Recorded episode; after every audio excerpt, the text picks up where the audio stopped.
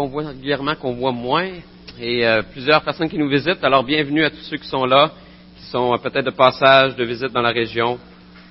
Euh, je vous souhaite un, bon dimanche matin. J'aurais dû le faire tantôt. Est-ce que ça vous est déjà arrivé d'être en visite à quelque part et qu'on vous demande de parler devant un groupe de personnes, devant tout le monde? On vous a pas averti d'avance, vous n'êtes pas préparé. Euh, puis là, quelqu'un vous dit, la parole est à toi, parle-nous de ce que tu veux. Probablement que ça arrivera jamais, mais, euh, euh, mais mettons que ça arriverait. De quoi est-ce que vous parleriez? Et probablement que vous parleriez de quelque chose qui vous intéresse vraiment, de quelque chose pour lequel vous êtes passionné, quelque chose que vous aimez parler de, qui vient naturellement. Ou peut-être que vous parleriez de quelque chose qui, euh, qui vous a frappé dernièrement, euh, vous avez lu quelque chose qui vous a troublé, euh, ou vous avez vu quelque chose et là vous avez le goût d'en parler. Et cette situation-là, hypothétique-là, est arrivée dans la vraie vie à Paul et Barnabas. Euh, et ce matin, on va regarder un texte dans Acte 13. On va regarder ensemble les versets 13 à 52. Un long texte et on va essayer de passer à travers ce matin. Mais Paul et Barnabas, après avoir voyagé 160 kilomètres à pied, avoir gravi 1000 mètres d'altitude, de, arrivent dans une ville qu'on appelle Antioche de Pisidie. Et, euh, et qu'est-ce que Paul et Barnabas font là? Ben, on se rappelle qu'ils sont en voyage missionnaire, ils sont en voyage pour présenter la bonne nouvelle du salut en Jésus.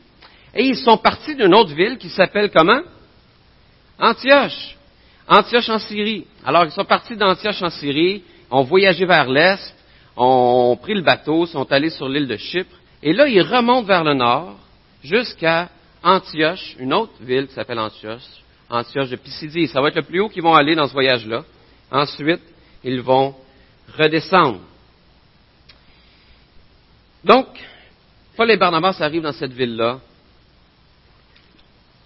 Et fidèles à leur habitude, euh, ils se rendent dans la synagogue. La synagogue, c'est un endroit où les Juifs de la ville se réunissent pour entendre la parole de Dieu. Il y a quelqu'un qui lit la parole de Dieu. On se rappelle que dans ce temps-là, il n'y avait pas des Bibles, chacun chez eux. Ils allaient dans une place où la Bible était lue, les Écritures étaient lues.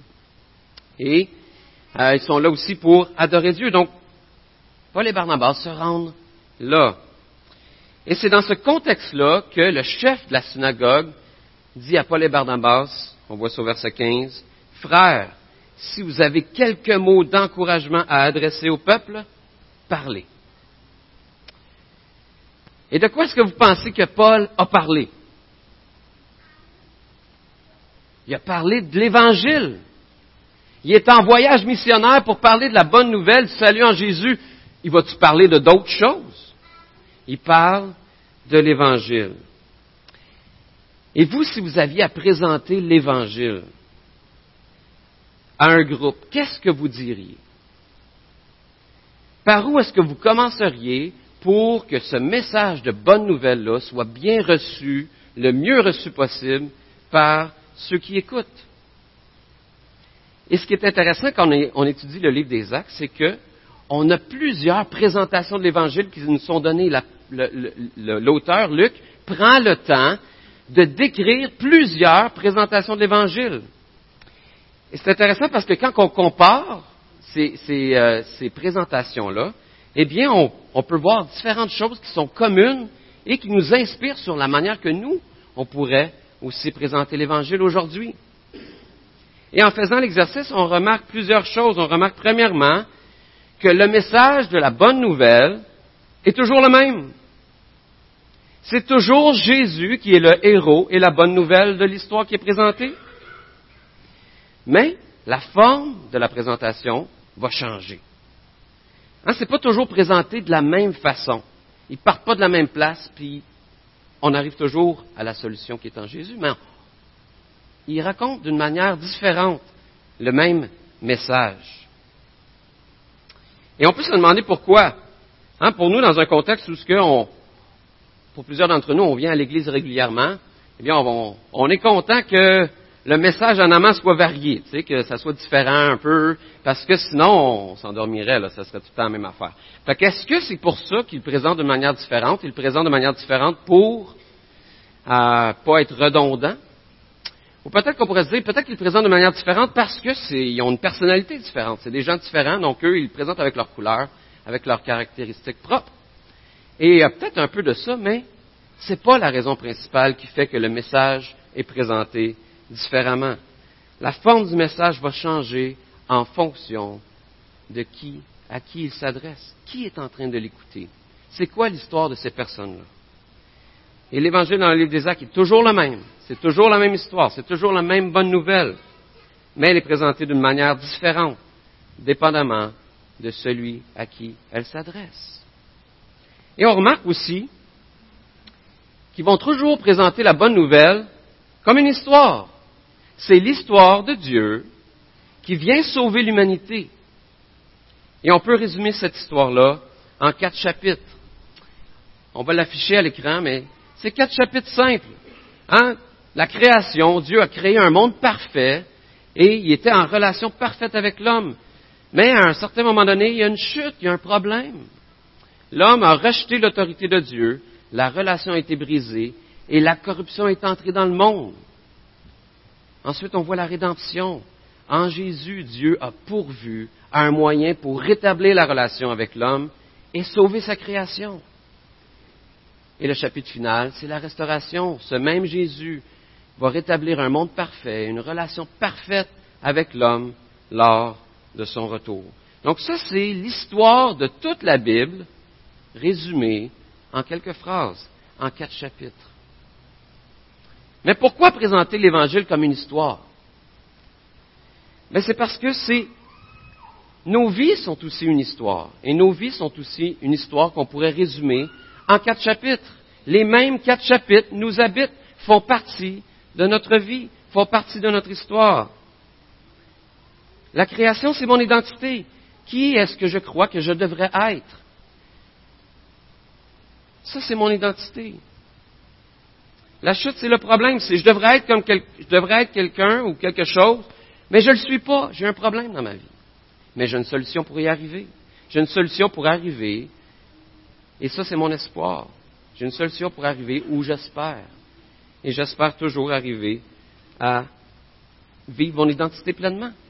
Et ça, chacun d'entre nous, on a une histoire qui est en quatre chapitres. On a une histoire qui correspond à la même histoire de Dieu. Et cette histoire-là va varier d'une personne à l'autre. Il y a quelques semaines, je vous avais présenté mon histoire, comment est-ce que mon histoire personnelle euh, se divise dans ces quatre chapitres-là. On peut le mettre à l'écran. Mais dans mon histoire, tous les hommes, mon identité reposait sur le fait, ou la compréhension que tous les hommes ont de la valeur, sont créés à l'image de Dieu, et Dieu devrait, euh, euh, et devrait tous être acceptés. On devrait tous être acceptés parce qu'on est créé à l'image de Dieu, on a de la valeur. Mais mon problème, c'est que j'ai le sentiment d'être sans valeur et je vis du rejet. Alors ma solution, c'était quoi? Ben, je vais plaire aux autres pour que les autres m'aiment, pour que les autres m'acceptent. Et finalement, mon espoir, c'était quoi? Ben, c'est de vivre dans un monde où tout le monde sont acceptés, est aimé. Et vous savez quoi, les, L'histoire, elle est bonne, mais le problème, et c'est ce qu'on avait vu il y a quelques semaines, c'est, c'est ma solution. Ma solution n'était pas la bonne. Dieu a une meilleure solution pour mon, histoire. Et c'est pour ça que les, apôtres et ceux qui présentent la présentation de l'Évangile dans les Écritures le présentent avec une histoire, parce que ça correspond à quelque chose qu'on vit. Ça correspond à notre réalité. On peut le connecter avec notre vécu. Et je fais juste une pause, une petite pub, mais les mercredis, on, fait des études ici. Euh, et, il y a une de, ces études-là où on va aller plus en profondeur sur comment faire ça, comment comprendre notre histoire en quatre chapitres, comment être capable de la présenter de cette manière-là. Alors, Je vous invite à considérer être des nôtres les mercredis soirs. Fin de la pub.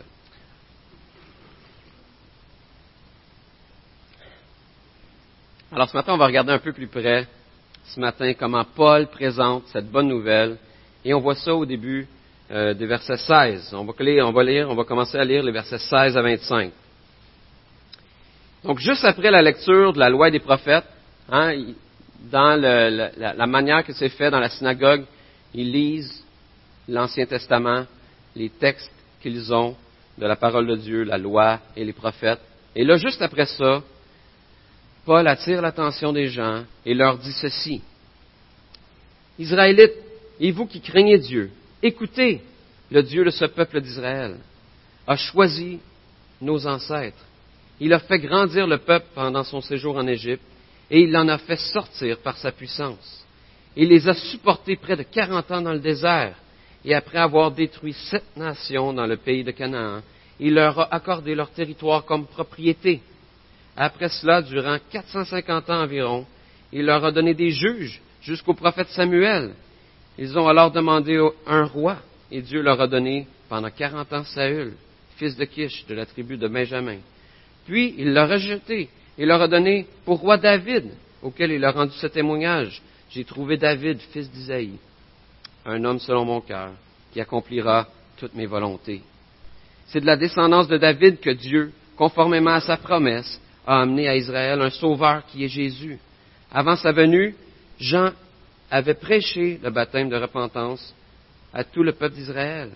Et lorsqu'il terminait sa course, Jean disait, Je ne suis pas celui que vous pensez, mais le voici qui vient après moi, et je ne suis pas digne de détacher ses sandales. Et on va arrêter là pour tout de suite. Alors Paul s'adresse à qui?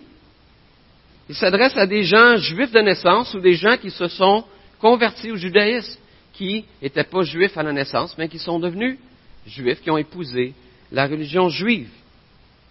Donc, c'est des gens qui croient en Dieu, qui croient dans le Dieu créateur de l'univers. Et pour cette raison-là, Paul ne prend pas le temps d'aborder le chapitre de la création dans l'histoire de Dieu. Avec eux, il va, faire une il va le faire ailleurs. On le voit qu'il le fait dans une autre présentation à Athènes. On voit ça au chapitre 17. Mais dans cette présentation-là de l'histoire de Dieu, ils ne parlent pas de ça parce qu'ils sont à la même page, ils sont d'accord, ils comprennent la même chose. Dieu est le Dieu créateur de toutes choses. Mais, en revenant sur l'histoire du peuple d'Israël, de leur parcours en Égypte jusqu'au roi David, eh bien, il prend le temps de souligner la chute, le problème du peuple juif, qui est qu'ils sont toujours dans l'attente d'un sauveur. Ils sont sortis d'Égypte. Ils ont erré pendant 40 ans dans le désert. Ils ont pris partiellement possession du pays promis. Ils ont resté dans ce pays sans en prendre pleinement possession pendant plus de 450 ans. Ensuite est venu le roi David, qui, bien qu'il était selon le cœur de Dieu, n'était pas le sauveur promis par Dieu. Et ils sont toujours dans l'attente du Sauveur, le Sauveur qui a été promis, que les prophètes, jusqu'à Jean, que nous on appelle Jean-Baptiste aujourd'hui, ont annoncé. Et leur problème, c'est que même s'ils croient en Dieu, ils sont encore esclaves du péché. Et ils vivent leur vie avec le poids d'accomplir la loi de Moïse pour être juste devant Dieu. Et la mauvaise nouvelle, c'est que le peuple d'Israël, de la sortie d'Égypte jusqu'à eux aujourd'hui, ont échoué dans l'accomplissement de la loi de Moïse, n'ont pas réussi à accomplir la loi. Et ils sont injustes devant Dieu. Et c'est pour ça qu'ils ont besoin d'un sauveur. Et on ne peut jamais présenter une bonne nouvelle sans nécessairement, premièrement, présenter la mauvaise nouvelle.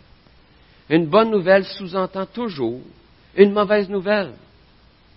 Cette semaine, on a eu l'occasion de voir en direct, ou presque, le sauvetage des sangliers sauvages. Hein, cette équipe de soccer qui était pris dans une grotte en Thaïlande et qui euh, ne pouvait pas euh, sortir de là sans qu'on vienne les chercher. Et on a vu en direct le sauvetage de ces treize personnes-là qui étaient prisonniers dans la grotte. Mais c'est une bonne nouvelle aujourd'hui parce qu'il était dans une position très mauvaise, dans une, très mauvaise nouvelle qui était qu'il était pris dans la grotte et qu'il risquait de mourir. Pour que ça soit une bonne nouvelle, il fallait qu'il y ait une mauvaise nouvelle.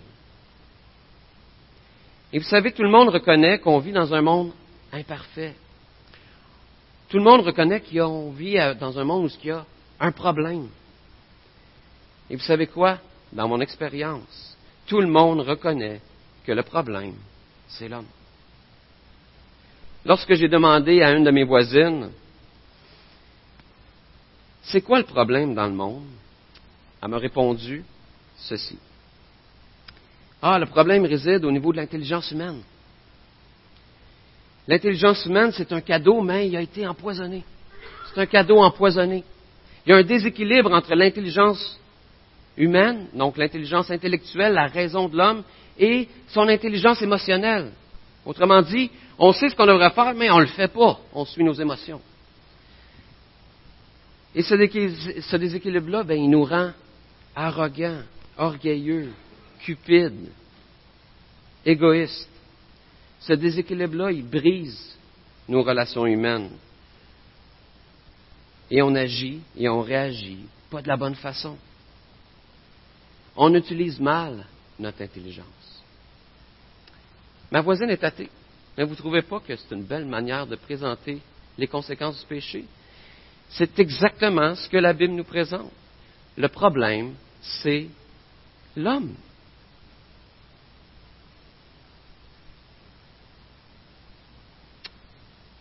Et Paul prend le temps de souligner ce problème-là. Mais en même temps, il prend le temps de souligner que le problème n'est pas du côté de Dieu. Hein, Dieu est demeuré fidèle malgré l'infidélité du peuple. Pendant toutes les années où le peuple est sorti d'Égypte jusqu'à maintenant, ben, il a continué de manifester sa grâce envers eux. Il a fait grandir le peuple en Égypte, on voit ça dans le texte. Par sa puissance, il les a fait sortir d'Égypte il les a nourris dans le désert pendant 40 ans. Il leur a donné la possession d'un pays, le pays de Canaan. Il leur a donné des juges et des rois qui les ont délivrés, secourus pendant plus de 450 ans. Il leur a donné des prophètes pour se révéler à eux et les inviter à la repentance jusqu'à Jean-Baptiste. Donc Dieu a aimé, a protégé, a secouru, a soutenu son peuple dans l'attente d'un sauveur pendant toutes ces années-là. Et Paul prend le temps d'exposer la mauvaise nouvelle tout en présentant le Dieu d'amour qui est fidèle malgré notre infidélité. Et ça, c'est important dans notre présentation de l'Évangile aujourd'hui. On veut exposer la mauvaise nouvelle aux gens qui nous entourent, mais on veut le faire en ayant en tête que Dieu les aime. Dieu n'est pas bon présentement seulement avec les chrétiens. Il bénit l'ensemble de l'humanité et il persévère dans son amour envers tous ceux qui sont perdus. Dieu ne nous demande pas de présenter l'Évangile comme l'a fait le prophète Jonas. Je ne sais pas si vous vous rappelez de l'histoire de Jonas, mais Jonas, Dieu lui demande d'aller présenter l'Évangile à un peuple qui haït, il haït le peuple des Ninivites. Et la manière qu'il présente l'Évangile, c'est vous êtes condamnés. Dieu va vous juger. Et il arrête là. Ce n'est pas une très belle manière de présenter la bonne nouvelle. Il ne présente que la mauvaise nouvelle. Mais Dieu, dans sa grâce, a quand même touché le cœur des Ninévites et ils se sont tournés vers lui. Et Paul, contrairement à Jonas, après avoir présenté la mauvaise nouvelle, eh bien, il présente la bonne nouvelle la descendance du roi David, attendu, le, le, sauveur promis, est arrivé. Et c'est Jésus. Et dans la suite, il prend le temps de présenter pourquoi ce Jésus est le sauveur tant attendu. Et on va lire les versets 26 à 37 ensemble. Mes frères, descendants d'Abraham, et vous qui craignez Dieu, c'est à vous que cette parole de salut a été envoyée. En effet, les habitants de Jérusalem et leurs chefs n'ont pas reconnu qui était Jésus, mais en le condamnant, ils ont, accompli les paroles des prophètes qu'on lit chaque sabbat. Bien que n'ayant rien trouvé en lui qui mérite la mort, ils ont demandé à Pilate de le faire mourir. Après avoir accompli tout ce qui est écrit à son sujet, ils l'ont descendu de la croix et l'ont déposé dans un tombeau. Mais Dieu l'a ressuscité. Il est apparu pendant plusieurs jours à ceux qui étaient montés avec lui de la Galilée à Jérusalem et qui sont maintenant ses témoins auprès du peuple. Et nous, nous vous annonçons cette bonne nouvelle, la promesse faite à nos ancêtres. Dieu l'a accomplie pour nous, leurs descendants, en ressuscitant Jésus conformément à ce qui est écrit dans le psaume 2. Tu es mon fils, je t'ai engendré aujourd'hui, et il l'a ressuscité, de telle sorte qu'il ne retournera pas à la décomposition. C'est ce qui a été déclaré en disant, je vous donnerai les grâces saintes et sûres promises à David. C'est pourquoi il dit encore ailleurs, tu ne permettras pas que ton sein connaisse la décomposition. Or, après avoir, dans sa propre génération, été au service de la volonté de Dieu, David est mort et a rejoint ses ancêtres et a connu la décomposition. En revanche, celui que Dieu a ressuscité ne l'a pas connu. Et on va arrêter là pour de suite. Donc, Paul a affirmé que Jésus est le Sauveur, attendu, et ici, il prend le temps de le démontrer. Essentiellement, il leur communique que Jésus est le Messie. Pourquoi? Parce qu'il a accompli les prophéties annoncées dans les Écritures. Hein, au verset 27, on lit, ils n'ont pas reconnu qui était Jésus en parlant des Juifs à Jérusalem, mais en le condamnant, ils ont accompli les paroles des prophètes qu'on lit chaque sabbat. Au verset 29, après avoir accompli tout ce qui est écrit à son sujet, ils l'ont descendu de la croix et l'ont déposé dans un tombeau. Verset 32 et 33, la promesse faite à nos ancêtres, Dieu l'a accomplie pour nous, leurs descendants, en ressuscitant Jésus comment? Conformément à ce qui est écrit dans le psaume 2. Et au verset 35, il dit encore ailleurs, en parlant des Écritures, tu ne mettras pas ton sein, euh, tu ne permettras pas que ton sein connaisse la décomposition. La mort et la résurrection de Jésus avaient été annoncées par les prophètes de l'Ancien Testament, qu'ils lisent à chaque sabbat et qu'ils viennent juste de lire. Et la preuve que Jésus est le Messie, le Sauveur attendu, c'est qu'il a accompli par sa mort et sa résurrection les prophéties d'une manière parfaite. Paul ne leur demande pas de croire aveuglément dans un Sauveur sans raison. Et vous savez, il y a un courant de pensée qui ne date pas d'hier, mais qui est assez populaire aujourd'hui, qu'on appelle le fidéisme. Et vous n'êtes pas obligé de vous rappeler du nom, mais c'est la pensée qui dit que ce en quoi je crois, ça n'a pas vraiment d'importance, en autant qu'on a la foi et que ça nous fait du bien. Donc l'important, ce n'est pas dans quoi tu mets ta foi, mais c'est d'avoir la foi. Est-ce que vous avez déjà entendu ça? Autrement dit, ça ne donne rien de confronter nos idées sur la foi, parce que de toute façon, on ne peut pas la prouver. On est tous pareils. On croit en quelque chose qu'on ne peut pas prouver. On croit dans quelque chose de différent, mais on peut toutes les deux pas vraiment le prouver. Donc, on est mieux de se tolérer. Parce qu'on est tous ignorants et on devait vivre notre foi chacun chez soi. Et c'est un peu cette pensée-là qui est derrière la, phrase qu'on entend souvent, l'important, c'est pas dans quoi tu mets ta foi, c'est d'avoir la foi. Et cette pensée-là, elle est populaire aujourd'hui parce qu'elle réconcilie la foi à, l'intérieur d'une culture comme la nôtre qui est individualiste. Chacun a sa religion. Une culture qui est postmoderne, une culture qui euh, voit la vision, euh, une vision relative du monde selon laquelle tout le monde a sa propre vérité. Et c'est une foi qui n'est pas très contraignante parce qu'au final, c'est moi qui décide de ce que je crois et de ce que je ne crois pas. Je suis le maître de ma vie. Donc c'est une foi intéressante. Je ne me soumets pas à la pensée de quelqu'un d'autre. Ou si je le fais, ben c'est volontairement parce que ça me tente bien. Mais cette pensée-là, elle contient deux difficultés majeures. La première, c'est que si les gens qui m'entourent ne peuvent pas remettre en question ma foi et les conséquences de cette foi-là sur ma manière de penser, sur ma manière d'agir, ben moi, je ne peux pas le faire non plus. Si ma foi est indépendante de ce que je fais, ben, il n'y a personne qui peut me dire que, la manière que j'agis, ce n'est pas la bonne manière. Qui est-ce que je suis, moi, pour dire à un extrémiste qui fait sauter des bombes que c'est pas correct ce qu'il fait? Je peux pas. Parce que ce qu'il fait, c'est en raison de sa foi qu'il le fait. Hé, il ne faut pas parler de notre foi. Il ne faut pas parler de peut-être qu'on n'est pas d'accord avec ce que l'autre croit. Non, ça, on n'en parle pas. Et ça, c'est un problème avec le fidéisme. Le deuxième, c'est que cette pensée-là soutient qu'on ne peut pas expliquer rationnellement la foi. La foi ne s'appuie sur rien de concret. La vérité absolue, ça n'existe pas. Et le problème, c'est que si ma foi a la capacité de changer ma manière de penser, a la capacité de changer ma manière de voir mon environnement, mon comportement, ben la réalité, c'est que le contraire est aussi vrai. La foi et la raison sont nécessairement liées et s'influencent l'une et l'autre parce qu'ils sont partie intégrante de la vie humaine.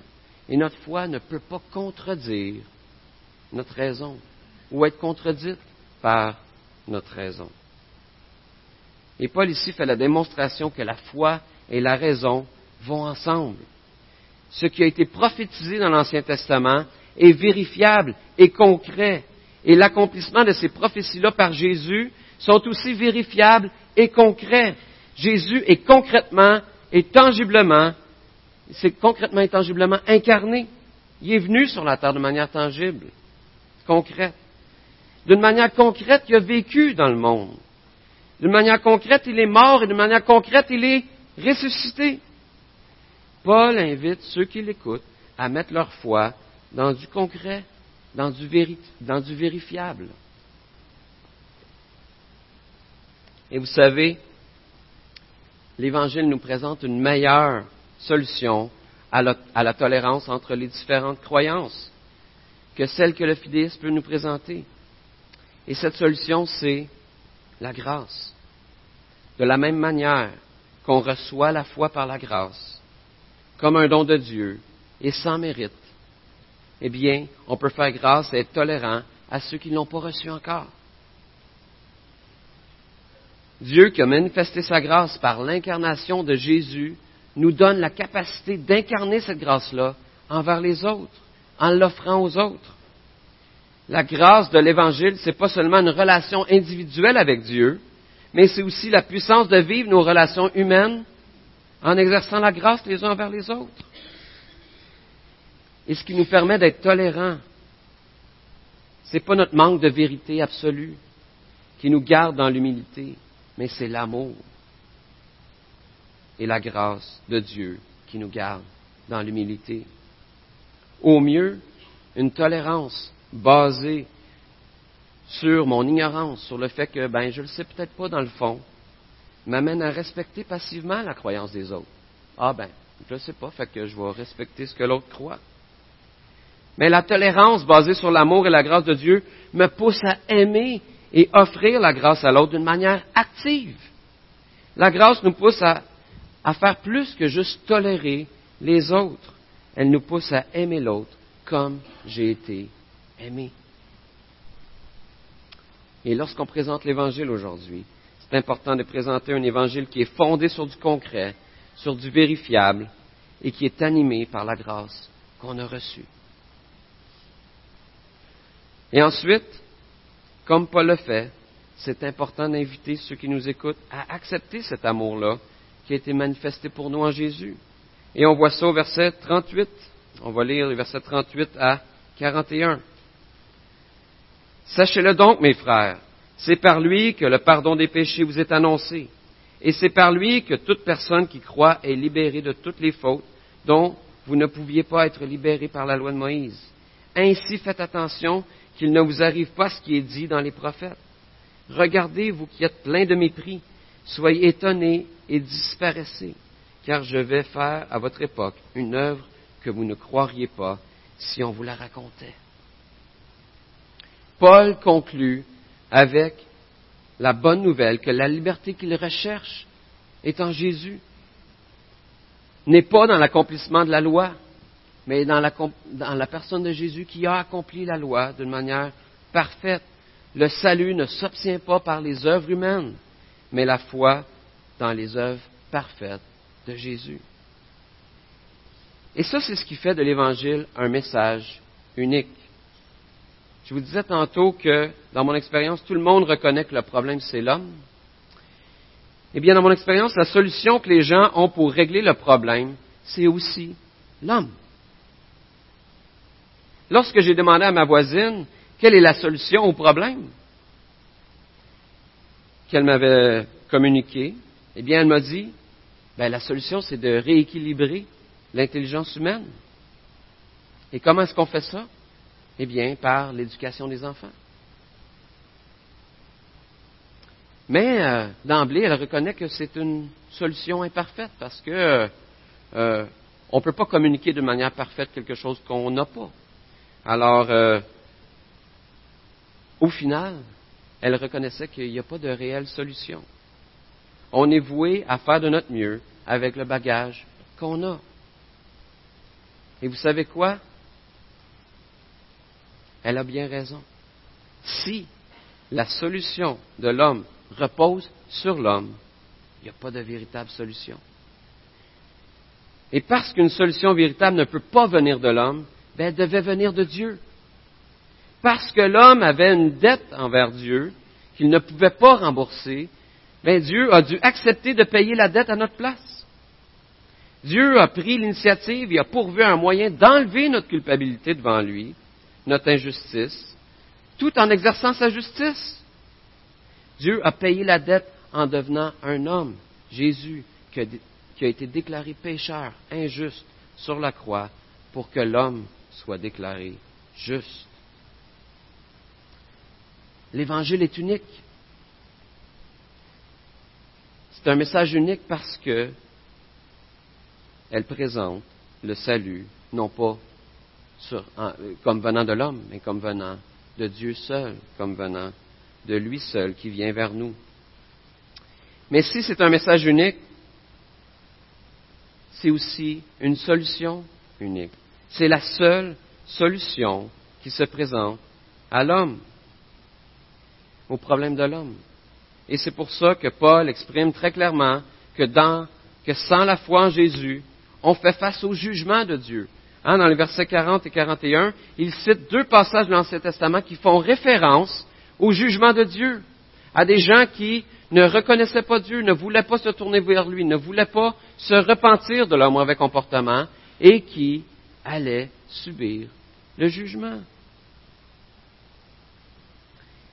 Si l'équipe des sangliers sauvages avait dit aux secouristes qui arrivent au bout du tunnel, non, non, non, on n'a pas besoin d'aide, on va s'en sortir tout seul. Mais ben, il encore là. Il sera encore prisonnier des galeries souterraines pour toujours. Sans l'aide des sauveteurs, ils étaient perdus. Et c'est pareil avec le salut de Dieu. Il n'y a aucun autre moyen d'être délivré du jugement de Dieu et de la brisure relationnelle entre nous et Dieu que d'accepter par la foi ce que Jésus a fait pour nous. L'Évangile, c'est une histoire qui finit bien pour ceux qui mettent leur foi en Jésus, mais qui finit très mal pour ceux qui refusent de le faire. Et, vous savez quoi? On peut faire la meilleure présentation de l'Évangile au monde. Présenter l'histoire de Dieu de, la manière la plus pertinente possible pour la personne qui nous écoute. Bien exposer la mauvaise nouvelle tout en présentant l'amour de Dieu. Bien exposer la bonne nouvelle qui se trouve seulement en Jésus. Mais une bonne présentation de l'Évangile n'est pas une garantie que les gens vont croire. On lit au verset 44, le sabbat suivant, presque toute la ville se rassembla pour écouter la parole de Dieu. Quand ils virent cette foule, les Juifs furent remplis de jalousie. Et ils s'opposèrent à ce que disait Paul en le contredisant et en l'insultant. Donc après la présentation de Paul, on voit que certains ont cru et d'autres non. et on n'est pas responsable de la réception du message. Mais Dieu nous demande de présenter de manière la plus pertinente possible ce merveilleux message de salut. Et ce matin, je vais vous laisser avec une question de réflexion. Avez-vous reçu cette bonne nouvelle? Et si oui, est-ce que vous êtes prête à présenter l'Évangile cette semaine? Je vais prier. Seigneur,